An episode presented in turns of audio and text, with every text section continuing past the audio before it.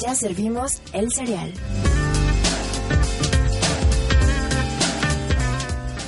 Hola, ¿qué tal? Muy buenos días, muy buenas tardes, muy buenas noches tengan todos ustedes. Bienvenidos a El Cereal, el podcast dedicado a las series que nos gusta ver y que por tanto nos gusta platicar de ellas. Conmigo, como siempre, está mi queridísima amiga Caro Candanosa. Eh, tercera temporada del cereal, segundo eh, programa, segundo episodio. El segundo episodio de este reencuentro dramático que hemos tenido con nosotros mismos, ¿verdad? La verdad es que sí, fue un encuentro emotivo. Déjenme que les platique que el día que nos vimos fue en la calle. Ah, sí. ¿Dónde Este, estás? ¿Dónde estás? No te veo, Gabo. Estoy aquí afuera en la parada del camión. Yo estoy acá. Sí. Bueno, ven y vayamos juntos por el pan. Por el pan y fuimos por el pan. Fuimos a comprar pan porque pues comemos pan y comemos papas y comemos tomamos cafecito cuando grabamos este cereal. Sí.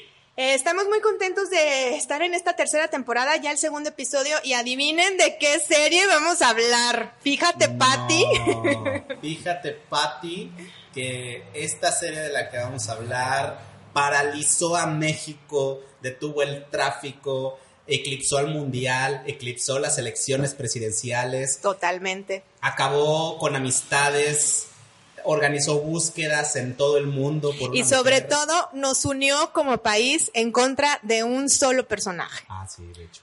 No fue Peña Nieto, No. fue Chapo Guzmán, No fue AMLO no fue tampoco. AMLO, no fue, no, no Ni Ricky, nadie. Riquín, Canallín, No, no. nadie de ellos. No, ni, Adi- si- ni siquiera las elecciones con las que jugamos, ni siquiera Alemania, Ni siquiera, exacto, fíjate. ni siquiera Suecia. Ah, ni siquiera Suecia, nos valió madres eso. Sí, exacto. No, estamos hablando de Luisito Rey que aparece en la serie Luis ¡De Luis Miguel. Miguel! Silencio sepulcral.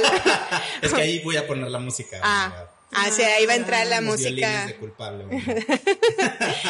Pues así es, amigos, en esta ocasión nos vamos a trepar al tren del mame porque pues nunca es tarde para hablar de la serie de Luis Miguel, que como bien eh, dijo Gabo hace un momento, pues paralizó este país, nos, des- nos devolvió a eh, las telenovelas, porque pues sí es una serie, pero no deja de ser una gran telenovela Una que nos tenía ahí domingo a domingo. Es más, ni- este, desde hacía, desde hacía muchísimos años, desde siempre en domingo yo creo que la familia mexicana no se unía en torno a su pantalla para ver algo juntos y esa eh, es ahora la serie Luis Miguel que se estrenó a través de Netflix, pero fue una producción también con Telemundo. Telemundo, Telemundo chico. Telemundo. Sí, así es. Esta es una serie que fue anunciada ya desde hace un buen rato, que además, pues, este, levantó mucho ruido, sobre todo en este tiempo en el que estamos, como hablando, como dice Caro, de un resurgimiento de estos híbridos extraños, productos latinoamericanos de Sí. serie, diagonal, telenovela. telenovela. Que Fíjate que está, ¿no? eh, sí, la verdad yo creo que esto empezó ya as- desde el año pasado, primero con la serie eh, de la vida de Juan Gabriel. Ajá, que est- eh, la estuvieron pasando también por, eh, creo que la- fue producción de Telemundo, se estrenó primero en Estados Unidos, después la estrenaron acá en Azteca, y que, fíjense el timing muchachos, vamos a, a, este, a platicarles que esta, la serie de, Jos- de, perdón, de Juan Gabriel, terminó el- su transmisión en México justo el día que el señor pues nos dejó. Sí. Justo el día en que murió Juan Gabriel, eh, la serie terminaba, entonces fue un timing que realmente nadie se esperaba y eso hizo todavía que la serie se hiciera más famosa, que la gente la buscara y la quisiera ver con pues como con más ahínco. Y que habla también de un gusto que tenemos los mexicanos, Maiga, por estas series biográficas. Porque Ajá.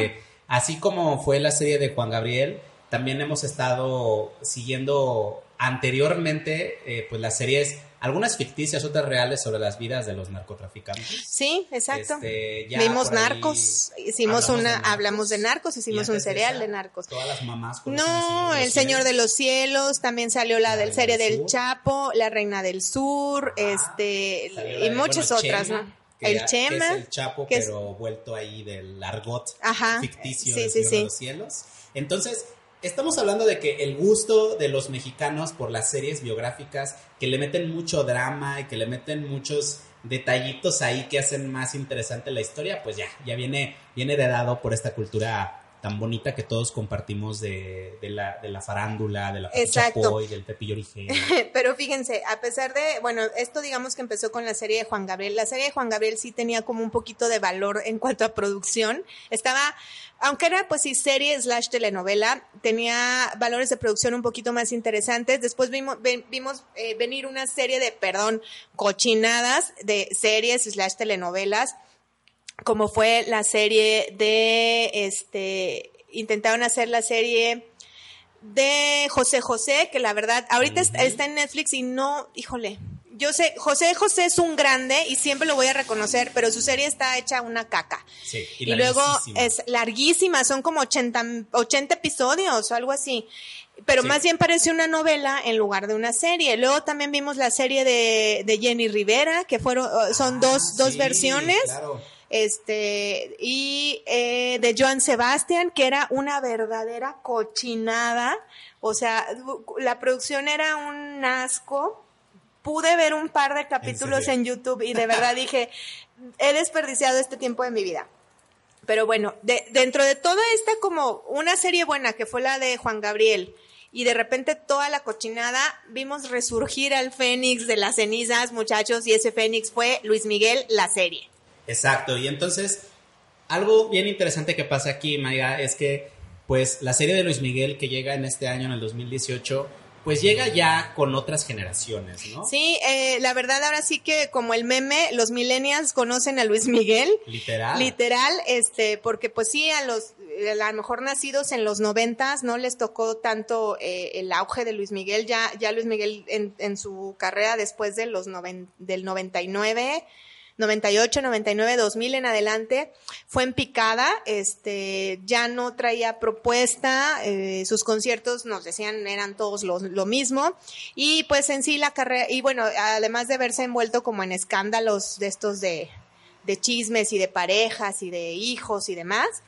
pues empezó a irse en picada y en realidad Luis Miguel pues ya, ya no era el ídolo que, que tenía México, ¿no? Sí, y es que lo que pasa, bueno, para los que están alejados, como de, como dice Caro, pues de, de quién es Luis Miguel, pues sí, Luis Miguel se había vuelto ya como un cantante ubicado en dos sectores, ¿no? El de las mamás, el de las tías El de las y el de los mis reyes. Exacto. que también es, o sea, si ustedes han ido a bodas, a bodas pues de gente un poquito más acomodada, pues seguramente saben que cuando suenan las canciones de Mijares, de Manuel y de Luis Miguel, Sí, el ambiente cambia muy cañón. Y no, paps, saca el champú, paps.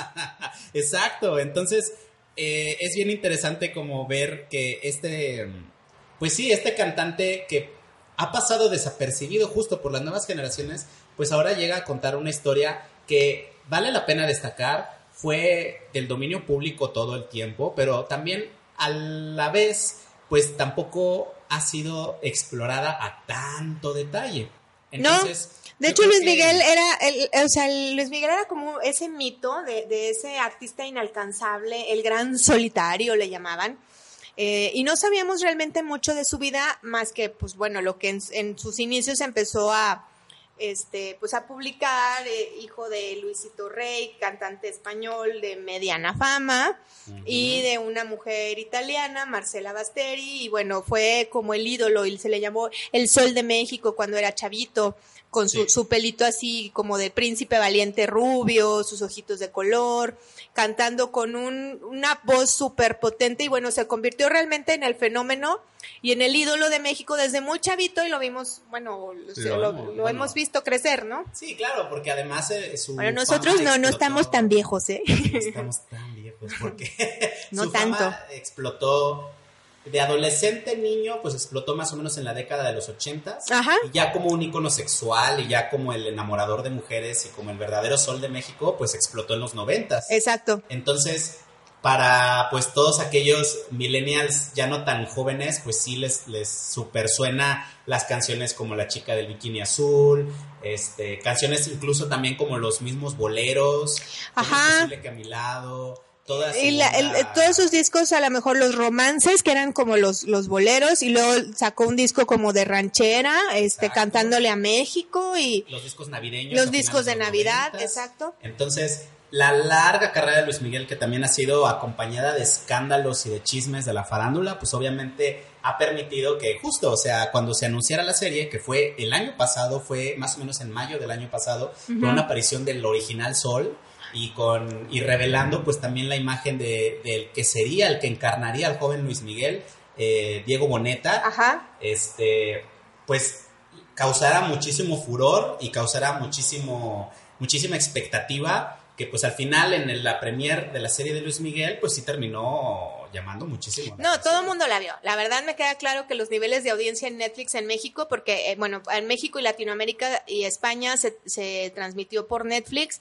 En Estados Unidos no, no está disponible, bueno, creo que ahorita ya, pero en su momento no estaba disponible en el servicio de Netflix en Estados Unidos porque estaba pasándola por la cadena de Telemundo, que fue- fueron partes de, partes de los productores. Sí. Y como lo pasaban cada domingo en Telemundo, por la televisión tradicional, pues Netflix tuvo que adaptarse un poquito y en lugar de eh, aventarnos toda la temporada completa como acostumbra, pues nos tuvo ahí domingo a domingo viendo la novela a las nueve de la noche. Sí, como antes se estilaba. Y es que ustedes deben de saber que eh, Netflix sí tiene tratos con algunas, algunas televisoras. Ya ha pasado con otras series como Better Call Saul, Ajá. en donde ellos dicen un nuevo episodio cada tal día de la semana. Sí, pues es- son como contratos que hacen, como dices, con estas televisoras en donde, órale, yo te meto lana para la producción, pero entonces a mí como no, no lances toda la temporada, porque yo, yo televisión tradicional no puedo aventarte toda una temporada completa. Sí, y además, bueno, Netflix siendo una empresa privada, pues todavía no se tienen tantos registros de audiencias, pero particularmente para este, la firma HR Ratings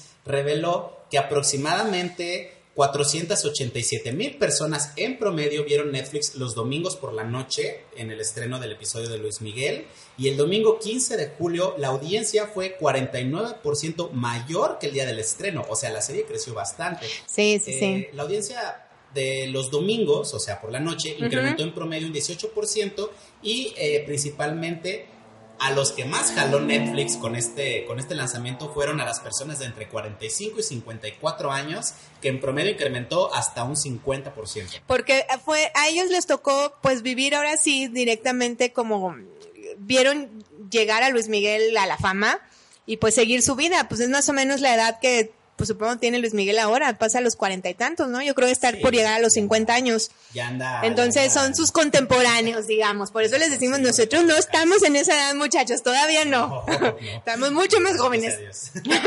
No, y de hecho, la edad en que más popular fue la serie, según datos de expansión, es entre los, eh, entre los 19 años y los 44 años está el grueso de la población que veía la serie de Luis Miguel. En su mayoría eran mujeres. Sí, claro. Y, claro, por supuesto. Por supuesto. Y fíjense que curiosamente la serie, el sector más popular hablando sobre poderes adquisitivos, obviamente fue el sector acomodado, o sea, de la clase media alta para arriba. Es la que más fan se hizo de Luis Miguel. Porque se identifican, digo, finalmente Luis Miguel er, este, está encarnando al mi rey mayor, ¿no? De, yo creo que él fue el creador como de esta subcultura de Sí. los mi reyes, muy aspiracional, o sea, 100% aspiracional de llegar a este nivel socioeconómico alto, ¿no? Así es, y pues ahora que regresemos del corte, Caro, te propongo que platiquemos de, la, de qué se trata, ¿no? La serie de Sí, los chismes. Harto chisme va a haber en el segundo bloque. Sí, gracias. El cereal. Ya estamos de regreso en este segundo episodio del serial, de su, en su tercera temporada. Y pues bueno, créanlo o no, en esta ocasión estamos hablando de Luis Miguel, la serie, porque pues, ¿por qué no? Fue una serie muy exitosa. Vale la pena analizar en este serial. Y antes de continuar con, eh, hablando de Luis Miguel, la serie, les queremos recordar que estamos en redes sociales. Estamos en Instagram, estamos en Twitter, en Facebook, en YouTube y que pueden escuchar este serial también por diversas plataformas como TuneIn, como eh, este, ¿qué otra?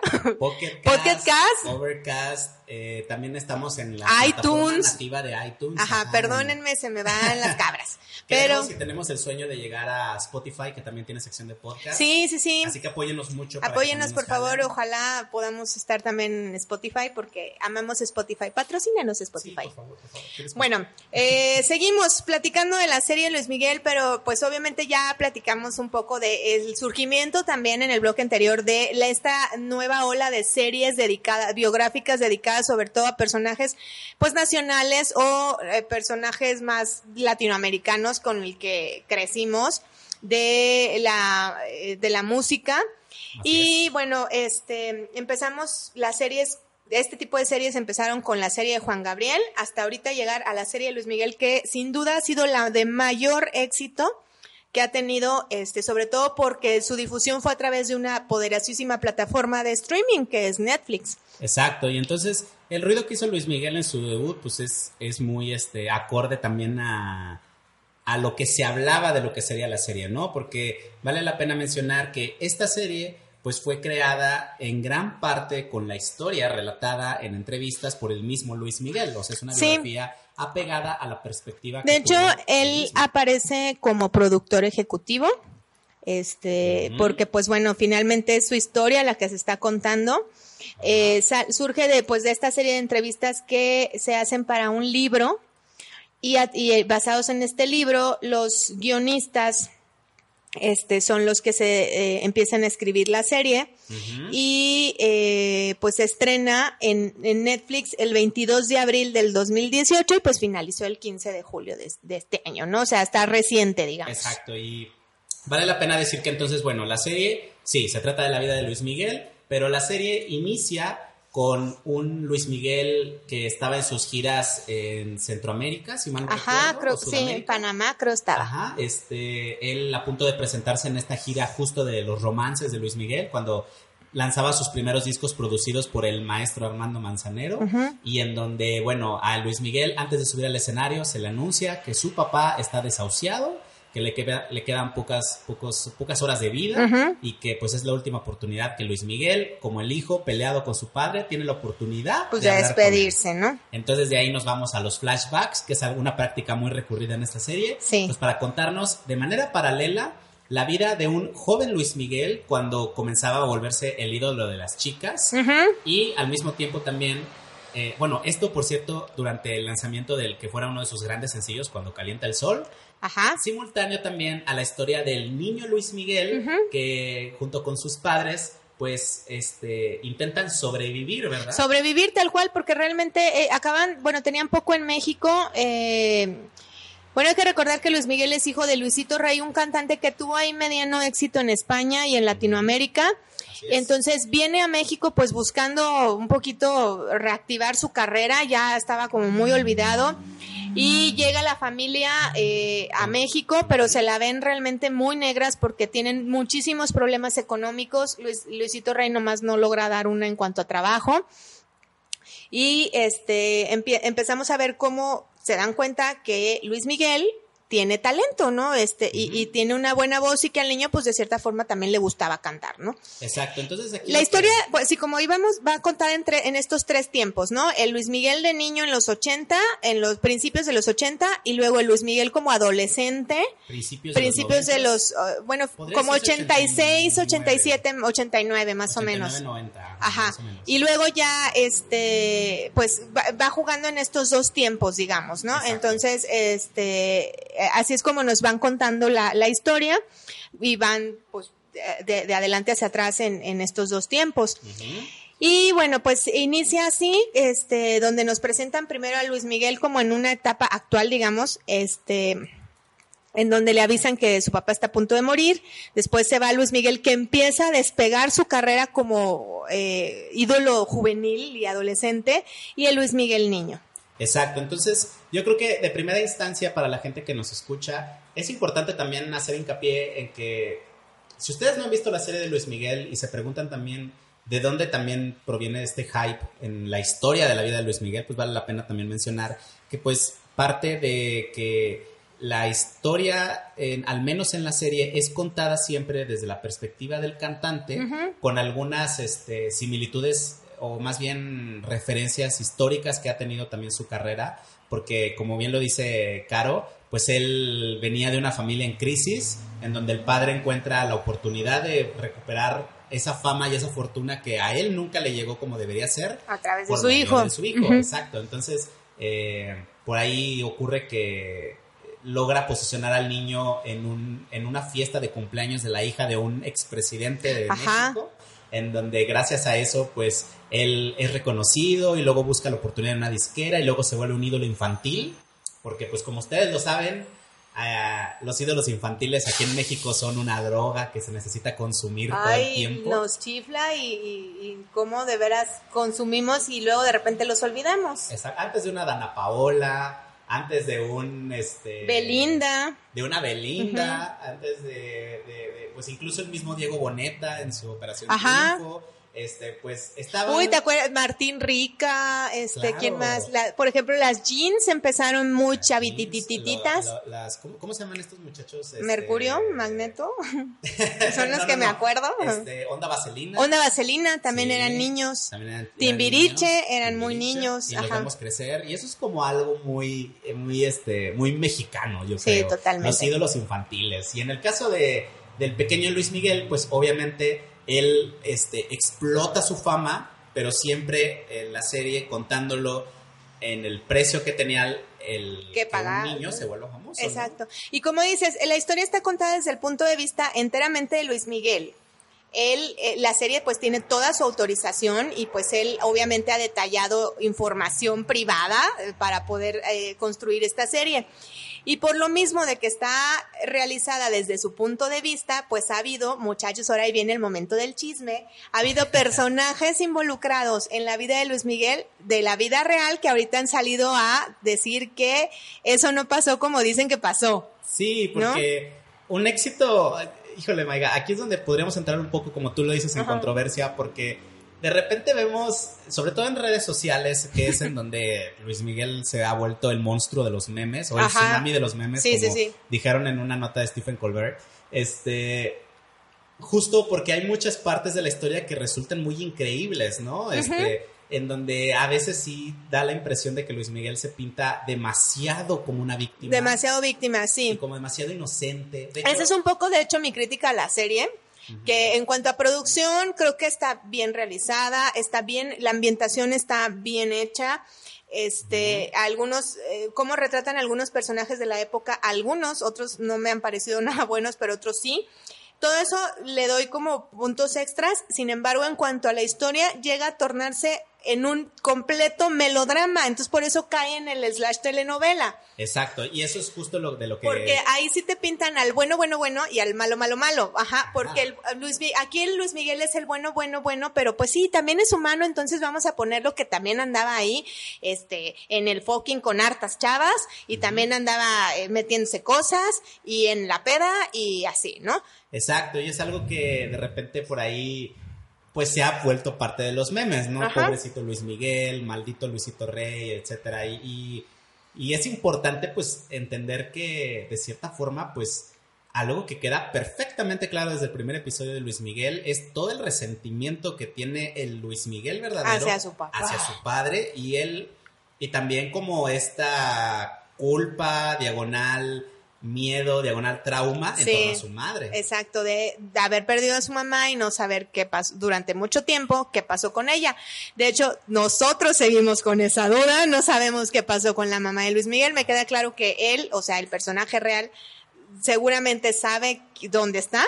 Pero bueno, y les decía, todos estos, este punto de vista que viene desde Luis Miguel, pues también ha desatado que otros personajes involucrados en la serie, como es, por ejemplo, Isabela Camil, como es el, este, Roberto Palazuelos, el Burro Van Ranking, y muchas, eh, otras, eh, eh, personajes que salen ahí, estén pues muy inconformes con la serie, ¿no? Al decir que no, pues es que esto que ellos dicen, eh, que, que aparece en la serie no sucedió de tal manera. Hay quien lo ha tomado de manera como pues más profesional, digamos, de decir, pues bueno, es su punto de vista, él puede decir, está hablando de su vida, pues que diga lo que quiera, yo, yo conozco la realidad y no me interesa lo que piense la demás gente. Ajá, y, Y hay personajes como el diamante negro que bueno, no ha sido, o sea, no eh, ha hecho más que que nos burlemos todavía más de él y que hagamos más memes de él respecto a todo lo ardido que está por la serie.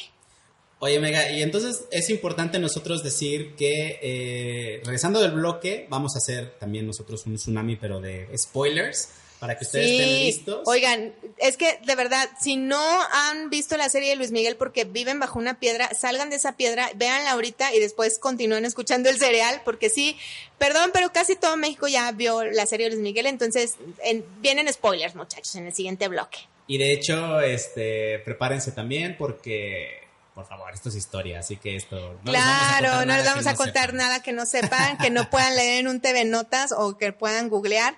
Y vamos a concluir este serial con cantando el éxito, Miénteme como siempre. Bueno, Vamos a un corte y regresamos.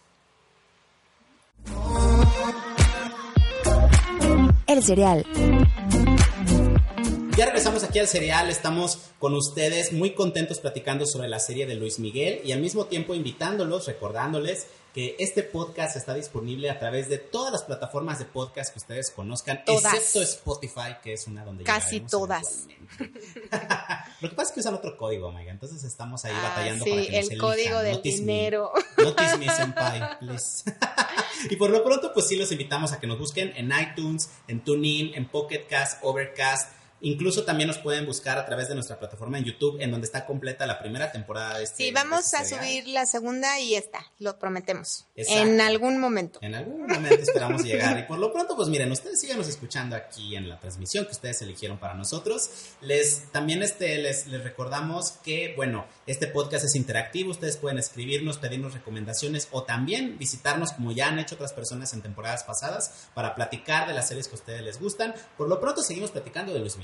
Sí, Luis Miguel la serie porque, pues la verdad es que, pues nos picamos con ella, ¿no? Ese coño Mickey, ¿verdad? Coño, Mickey. Fíjate, hablando de coño, Mickey, niño, trabaja. Niño, trabaja. Este, vamos a hablar pues precisamente de los personajes que vimos en esta serie, que obviamente tenemos que empezar hablando. Bueno, pues primero Luis Miguel, interpretado por Diego Boneta. Diego Boneta, ¿dónde viene, Megan? Diego Boneta es este niño actor y cantante que surgió de estos eh, reality shows para eh, descubrir talento infantil que fue Código Fama.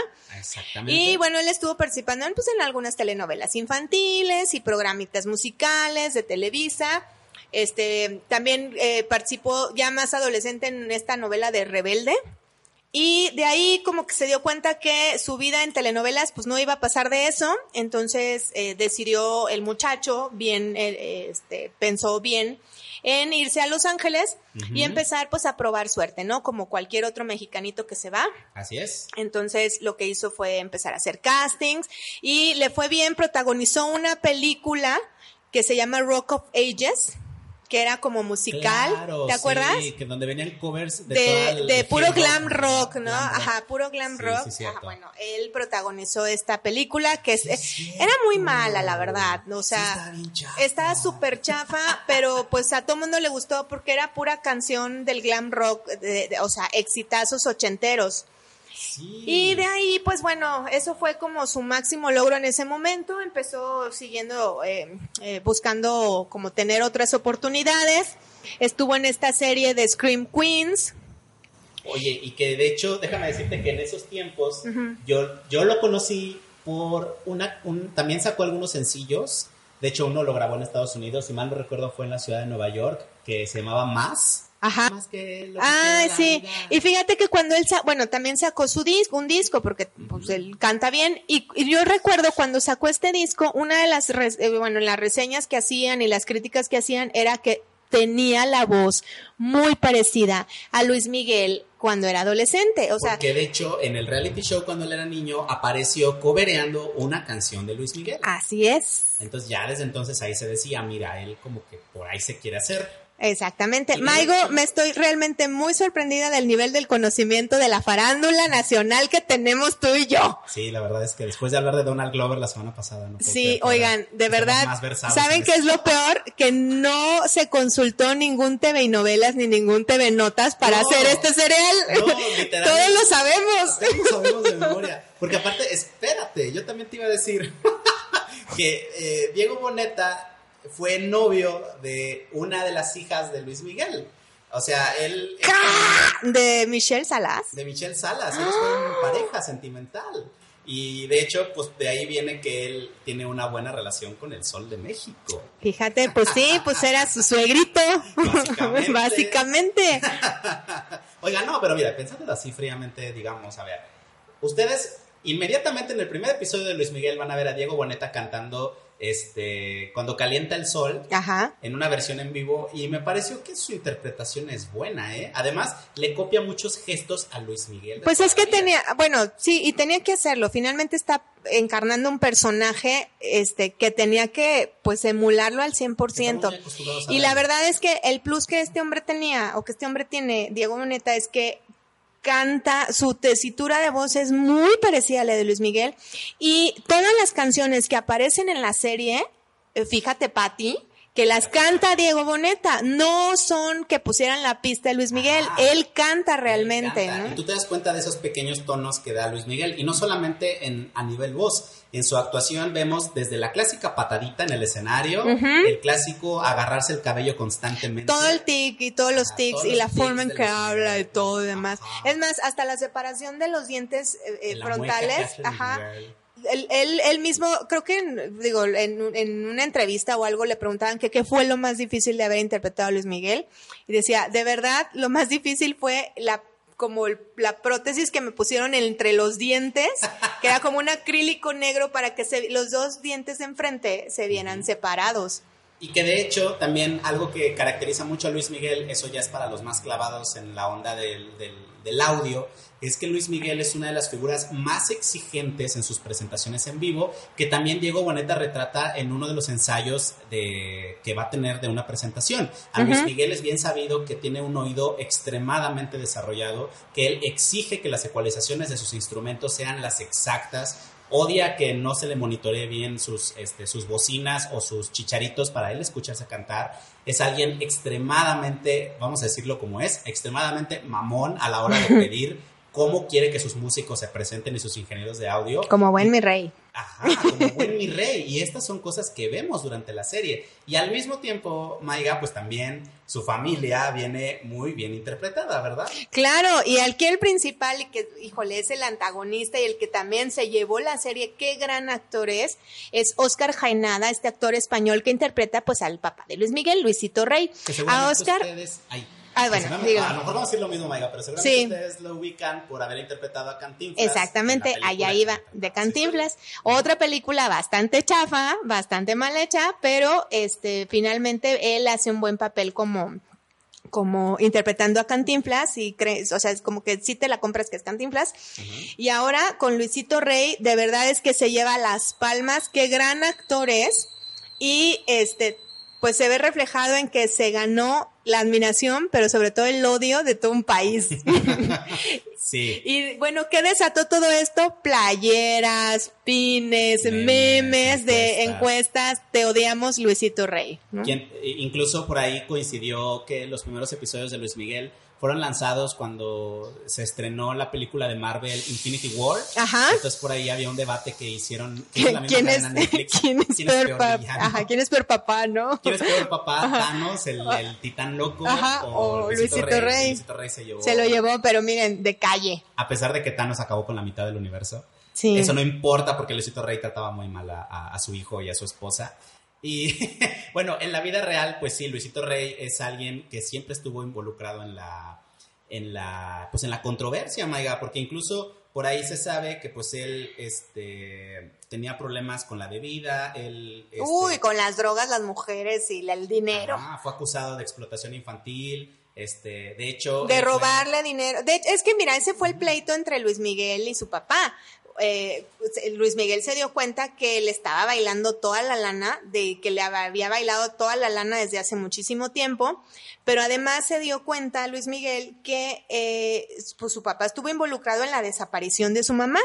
Entonces eso fue como ya la gota que derrama el vaso y que hace que, que rompan en definitiva Luis Miguel y su papá como, como equipo de trabajo. Y este, pues Luis Miguel se lanza a la aventura solo, le va bastante bien, contrario a Luisito Rey, que se regresa a España, intenta poner una, una productora, una casa disquera, fracasa rotundamente al querer lanzar como a nuevos talentos que de talento no tenían nada. Y este, pues empezamos a ver la caída de, de Luisito Rey. Sin embargo, en el Inter, en el que él, él, él, fue el manager de su hijo, pues vimos un montón de prácticas bastante malas. Ajá, como pues, eh, por ejemplo, darle droga, ¿no? Al, al, a Luis Miguel para que el ni Squinkle siguiera cantando, obligarlo a seguir cantando en el periodo en el que le cambia la voz.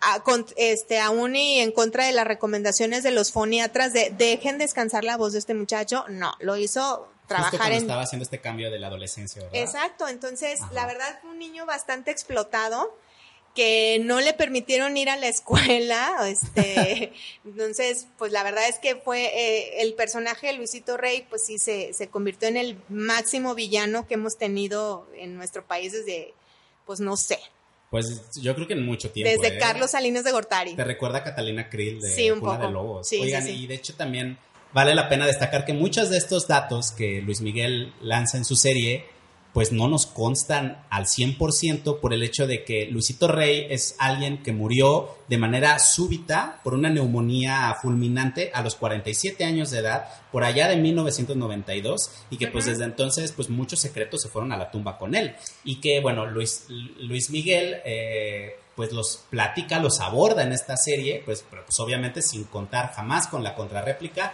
del que ahora es el villano.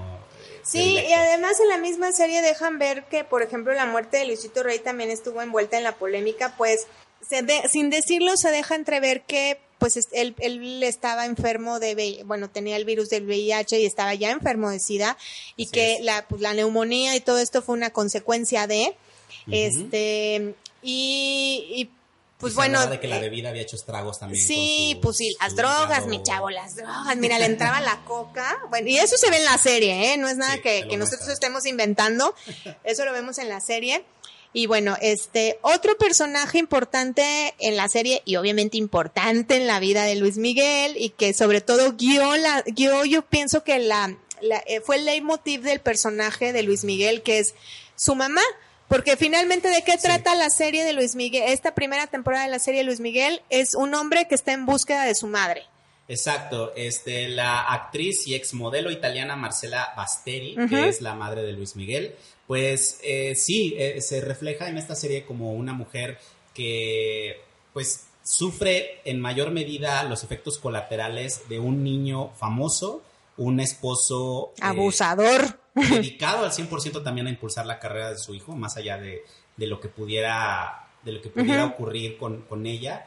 Este, y al mismo tiempo, pues también se habla sobre, sobre esta, esta desaparición tan misteriosa, que, que, sí, que justo pues ha sido uno de los grandes temas eh, por los que Luis Miguel se ha, se ha sido conocido fuera de su fama y su talento, que ha sido también el paradero misterioso. Sí, el, el, misterio que envuelve el dónde quedó su mamá. Y fíjense, esto tanto ha sido como la repercusión que ha tenido también la serie en cuanto a este tema de la desaparición de la mamá de Luis Miguel, que eh, aprovechando un poco pues el tren del mame y del meme, eh, hubo una ONG, Maigo, que se sumó a un poco a esta, o se subió un poco al tren de la serie, pero con una causa. Eh, la, la ONG se llama Non-Violence y le, ellos lanzaron a través de su cuenta de Twitter un hashtag que es hashtag no solo es Marcela.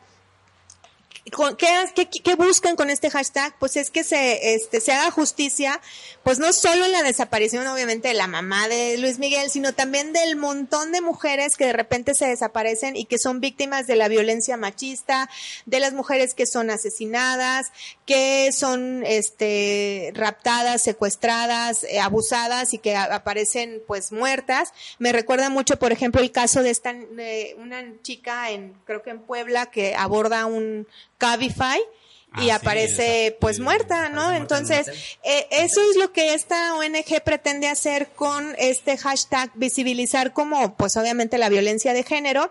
Y bueno, la actriz que interpreta a la mamá de Luis Miguel en la serie que se llama Ana Favela, es una actriz italiana, pues también eh, se sumó un poco a esta, a esta causa y puso por ahí un tuit donde dice que le parece muy importante que eh, se den cuenta que aunque es una serie de ficción y todo, finalmente el problema de la violencia contra las mujeres pues es un problema muy serio, es real, 100% real y que va a la alza en nuestro país y que es importante pues alzar la voz al respecto. Súper importante, Maiga, porque además eh, muchas de las, de las situaciones que vive eh, este personaje al lado de su pareja de Luisito Reyes, sí, hablan de una toxicidad masculina muy real, como tú lo dices, que muchas veces pues sí es invisibilizada por la misma familia, este, que se guardan dentro de las casas y que muchas veces pues no las vemos reflejadas hasta que ocurren consecuencias graves. Entonces, sí, definitivamente ahí se aborda un tema muy interesante este, y que además, bueno, es reforzado por eh, pues, los, los demás miembros de la familia de Luis Miguel, porque vale la pena destacar que aunque si vemos eh, a la, más o menos desde la mitad de la serie en adelante una búsqueda desesperada de Luis Miguel por su madre, pues lo cierto es que también la primera mitad a Luis Miguel le vale un pepino y el único que está ahí fregándole es su hermano. Exacto este, el cual, pues sí, cada que lo ve le dice, oye, a ver, ¿qué sabes? Oye, ¿qué pasó con mi mamá? O sea, y el otro, ay, seguro está bien. Pero eso también siento que un poco el hecho de querer como no hacerte cargo por no, no enfrentarte a una realidad que sabes que va a ser como muy dolorosa y muy impactante, ¿no? En tu vida. Entonces, mejor lo evita y el único que está realmente en los primeros capítulos preocupado por dónde está su mamá, pues es su hermanito. Eh, Alejandro, que es interpretado por nada más y nada menos que el ídolo juvenil Juan Pazurita. Ay, sí, fíjate que no te ando manejando. Pues yo tampoco no sé quién es Juan, Juan Pazurita. La verdad es que yo supe de la existencia de este tal Juan Pazurita ahora en la serie y porque este es um, como la imagen de una marca de, de, lentes que un día compré. Oigan, pues regresando del corte vamos a platicar también un poco más de la historia, vamos a dar las cucharadas y pues les vamos a platicar un poco más de lo que pasa con Luis Miguel. Ahorita regresamos. Gracias. Gracias, gracias México, gracias el cereal.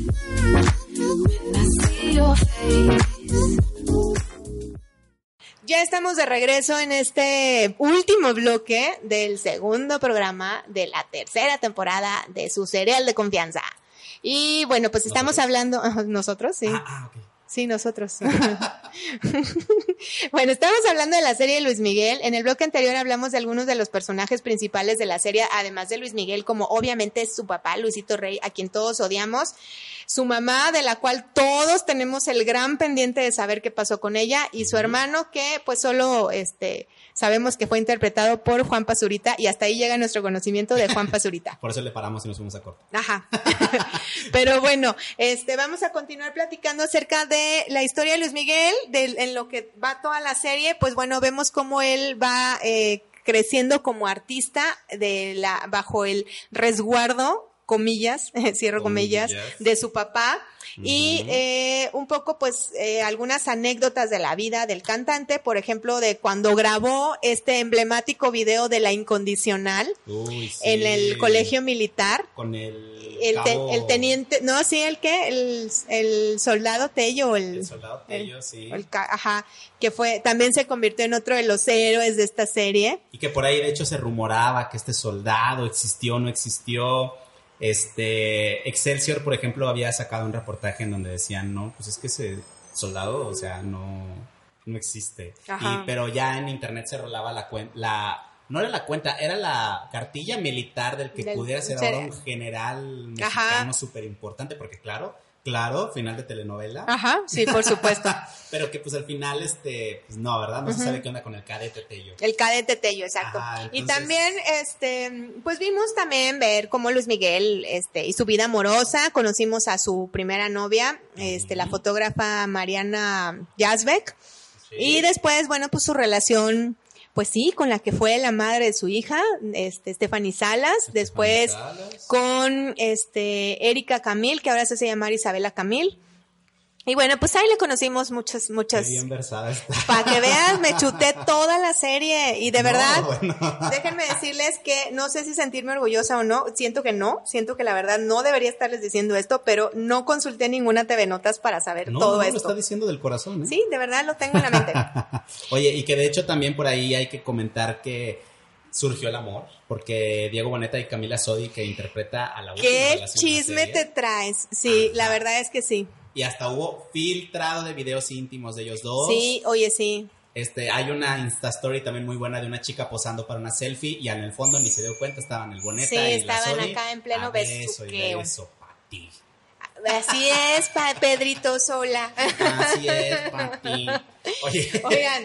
pero miren, ahora vámonos con la crítica, porque hablamos Sí. mucho del chisme, hablamos mucho de la controversia, pero a ver, Maiga. ¿Nos gustó o no nos gustó? ¿Qué nos, ¿Qué nos gustó y qué no nos gustó? A ver, Maiga, hablando en cucharadas, ¿qué te gustó y qué no te gustó y cuánto Ok, das? antes de dar las cucharadas, déjenme decirles que eh, es una serie que sí vi, la vi cada domingo porque pues era como la novela. Me pareció que la, en cuanto a producción y ambientación estaba bien hecha. Este, es decir, recrearon bien las, las, los- las tres temporalidades que fue principios de los 80, finales de los 80 y un poco los 90. Este, la selección de persona, de, bueno, del cast para los personajes me pareció adecuada, salvo en alguna que otra, este, eh, personaje que no me gustó nada. Es más, el, el que no me gustó fue el que, eh, el personaje que hace a Lucerito. Siento que la producción odiaba a Lucerito y escogió a la niña menos agraciada para interpretar a Lucerito, que en esa época era muy bonita, era una niña muy bonita. Este, y fuera de eso, bueno, me pareció que estuvo acertada, se notaba la producción y obviamente la lana de Netflix involucrada. Pero lo que, en lo que ya no me lateó del todo fue un poco la historia. Sí sentí, la sentí 100% sesgada hacia la, eh, pues el, obviamente el punto de vista de Luis Miguel, pero lo- me lo pintaron, aunque quisieron ponerlo como que sí andaba aquí echándose a una y otra morra, y sí andaba en la peda, y sí andaba casi matando a una fan, Ajá, este, chocando con todo el carro. en el Ajá, cuerpo, y cayéndose al agua. Y queriéndolo un poco retratar como un humano. Como, y aparte como minimizando de repente algunas cosas graves. Sí, sí, claro, pero aún así siento que todo eso se fue a la historia del bueno, bueno y el malo, malo y cayó por completo en el melodrama. Entonces, de lo que pudiera tener de serie, pues se les fue y se les cayó todo hacia el lado de la telenovela. Digamos Sí. que para mí fue una telenovela bien hecha como hacían mucho, no se hacían como por ejemplo Cuna de Lobos, ¿no? Que fue una telenovela emblemática, bien hecha, con buenos actores, Claro. buenas interpretaciones, buena dirección, este, buena ambientación y producción, pero una historia un poco tembeleque en cuanto a- al guion, ¿no? Claro, muy tendenciosa. ¿no? Ajá, muy hacia el melodrama. Fíjate, fíjate que yo coincido contigo, creo que la serie empieza muy divertida, empieza llena de muchos, muchos detalles que la vuelven muy dinámica y muy Ajá. interesante. Creo que un gran pecado que tiene la serie de Luis Miguel hablando de detalles técnicos es que de repente se les van muchos, muchas cositas al director y te hablo, por ejemplo, el primer episodio es inaudible. Me recordó mucho a, a- a Club de Cuervos. Sí, Le no tienes que subir mucho Sí. a la tele para entender sobre todo las partes donde están en fiestas. ¿Sabes qué? También eso siento que es un problema de la, direc- de la dirección, o sea, quien está dirigiendo a los actores, porque su dicción es muy, eh, no sé, muy, muy... Muy arrastrada. Ajá, muy arrastrada, entonces no entiende las palabras. Pero ¿sabes qué? Eso es algo que padece todas las producciones mexicanas. Tuve una Ajá. película mexicana, la que sea, así sea una que, que haya triunfado mucho como las de Carla Souza, o una un poquito de menor presupuesto, un poco más, comillas, arte. Todas, todas, todas padecen de ese problema de audio y de dicción en sus actores. Exacto, ahí se ve una muy mala dirección en ese Sí, tipo de ahí detalles. la dirección siento que fue un fallo de ellos. Y sí, tienes razón, también coincido en eso. Y además, mira, la banda sonora está muy buena. Digo, independientemente de las canciones y la interpretación que ya dijimos de Diego Boneta, creo que los temas instrumentales que acompañan a los momentos tensos de score, la serie, el score. el score, el musical Ajá. score, está muy bien hecho, está muy bonito. Me encanta lo que se hizo ahí. Pero como te decía, hay pequeños detalles que te hacen mucho ruido. Te pongo otro ejemplo. En uno de los últimos episodios hay una fiesta de disfraces que se supone está ambientada en el 90, 91. Sí. Y uno de los personajes anda disfrazado de espartano. De la serie de 300, perdón, de la película de 300, adaptación de Frank Miller que salió en el 2000. Sí, algo. 10, 2009. O sea, estamos hablando de que ni siquiera se fijaron, se pusieron a pensar en de qué año No, y sí tienen errores de producción. Es más, una que fue un meme y a todo mundo nos dio risa, donde está Luis Miguel en la primaria y están viendo la tabla de multiplicar. Claro. Y está la tabla de multiplicar en, la, en el pizarrón y es 7 por 1, 7, y dice 7 por 1, 1. Entonces todo el mundo, no, pues con razón, pinche el sistema educativo mexicano. Por eso Luis Miguel no, no acabó la primaria. Y bueno, sí se les van errores de producción mínimos, digo, no, no pasan más allá de la anécdota y del meme. Pero lo que definitivamente ya se vuelve un poquito más eh, serio, pues es el tema melodramático. Sí. Y además, ¿sabes qué, Maiga? A mí, yo, yo de verdad, este, de repente creo que si las acusaciones que hace Luis Miguel en torno a su padre y algunas de las personas que estaban con su padre no son ciertas, pues es grave el asunto, o sea, porque hay muchas cosas que no nos pueden constar. O sea, no hay manera de que puedan ser o no ser reales porque estamos confiando en la palabra. Pues sí, porque miren, Luisito Rey ya se murió, su mamá no sabemos, yo pienso que también ya se murió. Este, el tío, pues quién sabe, a lo mejor el tío está callado ahí a billetazos. Y, pero bueno, no deja de ser, pues, una historia de un personaje, este, pues, polémico, un personaje, este, de la farándula, pero que pues finalmente nos digan la verdad o no nos digan la verdad, pues no va a pasar de ahí, ¿no? Claro, y no deja de ser pues el factor entretenimiento. Ajá, solamente. nos mantengamos en esa onda, está bien, o sea, no tomarlo como la Biblia de la vida de Luis Miguel. Exacto. Estamos muy lejos de eso. Sí, totalmente. Aparte, o sea, nos estamos dando cuenta de que estamos hablando de Luis Miguel, ¿no? Como que le damos too much importancia. Así es. Ahora, eh, mucho se ha dicho también, bueno, nos dejaron en vilo, eh, la, la serie termina con un super cliffhanger que es saber si finalmente encuentra o no encuentra a su mamá, sabe Luis Miguel qué pasó con su mamá él seguramente lo sabe, nosotros no lo sabemos y así nos quedamos todos los que la estamos viendo. Entonces, este cliffhanger quedó para la segunda temporada, la cual también ha sido una serie de polémicas porque que la producción dice que sí, pero que siempre no, pero que no están los derechos y entonces realmente se confirmó, pero a la vez se desconfirmó si va a haber o no una segunda temporada, vamos a tener que esperar. Así es, Maiga. Oye, y por lo pronto, pues, ¿cuántas cucharadas le dejarías a la serie? Fíjate que yo, bien a huevo, la neta, bien a huevo, tres. Pero bien a huevo. O sea, casi que redondeándole para que alcance el tres. Pero. ¿Sabes qué? yo, me uno a tu tres cucharadas. Yo casi, casi siento que la serie la van a disfrutar bien si la ven con amigos y están en sí, el mame. en el mame, nada más. Exacto. No, exacto. Verla solo, a lo mejor hasta les va a aburrir un poco porque ya está, ya está completa la primera temporada, entonces ya se la pueden maratonear. Pero la verdad es que siento que, por ejemplo, yo que la vi cada que iba saliendo los domingos, está bien. Es como la dosis eh, adecuada de ver Luis Miguel. No chutártela de, de, de maratón porque les va a empalagar horrible. Exacto. Y es más, van a llegar, siento que al tercer, cuarto capítulo van a decir, basta, necesito ver otra cosa. Ajá. Exacto. Eh, y, y, sí, o sea, yo también coincido. De hecho, los últimos dos episodios o tres que vi al hilo para grabar el cereal, pues la verdad es que los ponía y yo me ponía a hacer otra cosa, me ponía a arreglar ahí la habitación. Sí, exacto, podías no verla. Exacto. La verdad es que también quien, quien, no, quien no la haya visto y quiera verla, eh, la recomendación es esa, que no se la, no la maratonen, no es una serie como para que se maratone, porque les va a aburrir y no la van a terminar. Así es. Y que la tomen como lo que es, básicamente una telenovela, o sea, de verdad, es básicamente muy entretenida, palomera para verla con cuates o para verla a lo mejor el domingo que ya no hay nada que ver en la tele, pues vean la serie Luis Miguel, un capítulo o dos, y hasta ahí. Así es. Bueno, Maiga, pues por lo pronto nosotros nos tenemos que despedir. Pero ya nos, vamos. Ya nos tenemos que ir, pero vamos a seguir con más series. Síganos en nuestras redes. Así es, síganos en nuestras redes. El cereal con S. Y bueno, hay algunos buscadores que te piden que ellas aclares que es con S, porque te van a presentar opciones con C.